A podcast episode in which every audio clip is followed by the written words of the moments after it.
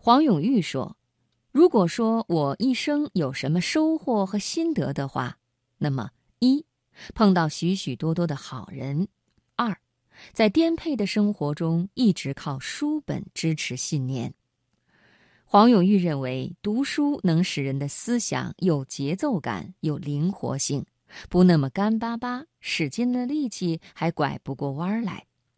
读一点书，思考一些问题时就不那么费力，而且还觉得妙趣横生。今晚我们就一起来分享黄永玉的散文《读书乐》。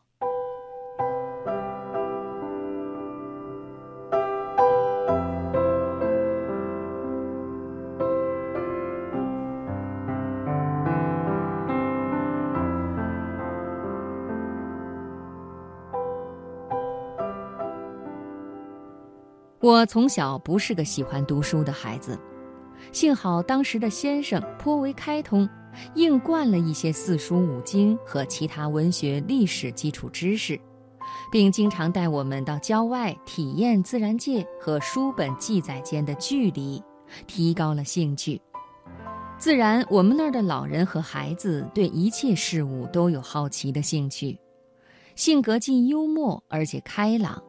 行为标准认真，而对人却极宽容大度，使我们这些在外面混生活的人先天得到一些方便。一上中学就碰到历时八年的抗日战争，幼小的年龄加上远离故乡形成的孤寂性格，使我很快地离开了正式的学校。以后的年月只能在物质和精神生活两方面自己照顾自己。如果说我一生有什么收获和心得的话，那么一碰到许许多多的好人；二，在颠沛的生活中一直靠书本支持信念。和一个人要搞一点体育活动一样，打打球、游游泳、跳跳舞，能使人的行为有节奏的美感；读书能使人的思想有节奏感、有灵活性，不那么干巴巴。使尽了力气还拐不过弯来。读一点书，思考一些问题的时候不那么费力，而且还觉得妙趣横生。我很佩服一些天分很高的读书人。二十年前的一个礼拜天，我到朋友家去做客，一进门，两口子各端一本书，正在埋头精读。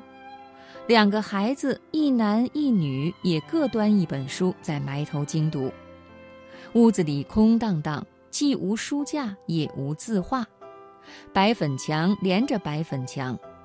书是图书馆借来的，看完就还，还了再借，不记笔记，完全储存脑中，真令人惊奇。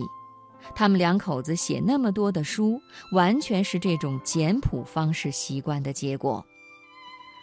一次和他夫妇俩在一家饭馆吃饭，他知道我爱打猎，便用菜单背面开了几十本提到打猎的旧书目，标明卷数和大约页数。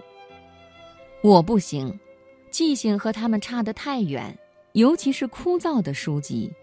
诅咒、发誓、下决心，什么都用过，结局总跟堂吉诃德开始读那篇难懂的文章一样，纠缠而烦扰，如坠无里雾中。我知道这方面没出息，因此读书的风格自然不高。我喜欢读书，遇到没听过、没见过的东西便特别高兴，也不怎么特别专心把它记下来。只是知道他在哪本书里就行，等到有朝一日真正用得着的时候，再取出来精读或派点用场。我有许多值得骄傲的朋友，当人们夸奖他们的时候，我也沾了点愉快的光。遇在一起，大部分时间谈近来读到的好文章和书，或者就这个角度诙谐地论起人来。听别人说某个朋友小气，书也不肯借人等等，在我几十年的亲近，却反而觉得这朋友特别大方，肯借书给我。大概是我借人的书终究会还，而他觉得这朋友要还书就是小气了吧？还有个喜欢书、酒和聊天的朋友，他曾告诉我一个梦，说在梦中有人逼他还书，走投无路时，他只好说：“那么就这样吧，我下次梦里一定还你。”多少年来，我一直欣赏张岱在他失传了的《夜航传集》中幸存下来的序里讲述的一段故事。说一艘夜航船载着一些乡人，其中有一位年轻秀才，自以为有学问，所以多占了一点地盘儿。一个老和尚从岸上挤了进来，只好跟那些胆怯的乡人缩在一起。老和尚问年轻秀才：“请教澹台灭明是一个人还是两个人？”“你没看是四个字吗？当然是两个人。”年轻秀才这样回答。